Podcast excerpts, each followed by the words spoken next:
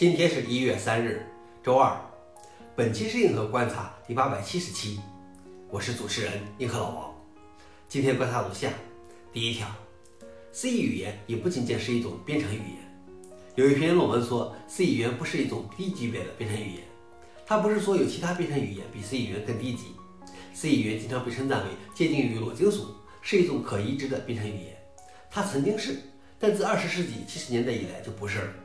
现代计算机的底层计算模型与 C 代表的模型完全不同，它是为二十世纪七十年代十六位微型计算机设计的。任何语言开发的程序都必须与操作系统对接，而操作系统几乎都是用 C 语言开发的。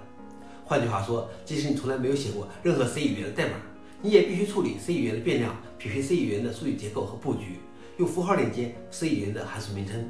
消息来源：Register。老王点评：一种有趣的思考，或许是应该思考。抛弃 C 语言构建的计算机世界是什么样子的？第二条是百度以每年十万的价格出租的虚拟人。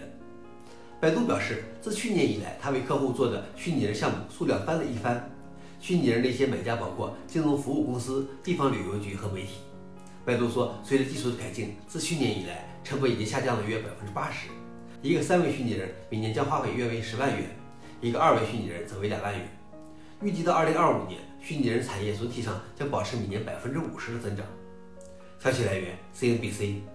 老王点评：至少有一个好处是不必担心艺人丑闻了。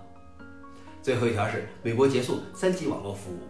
威尔森正在告诉客户，如果他们仍在使用不支持其较新网络技术的三 G CDMA 手机，线路将被暂停而不计费，并将失去打电话、发短信或使用数据的能力。威尔则是美国三大无线运营商中最后一个关闭 3G 网络，并将频谱重新用于更新技术的运营商。AT&T 和 T-Mobile 已于2022年分别关闭了其 3G 网络。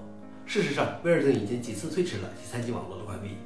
消息来源：Fairs Wireless。老王点评：3G 都要被抛弃了，感觉 3G 还是昨天。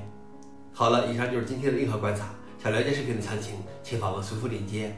谢谢大家，我们明天见。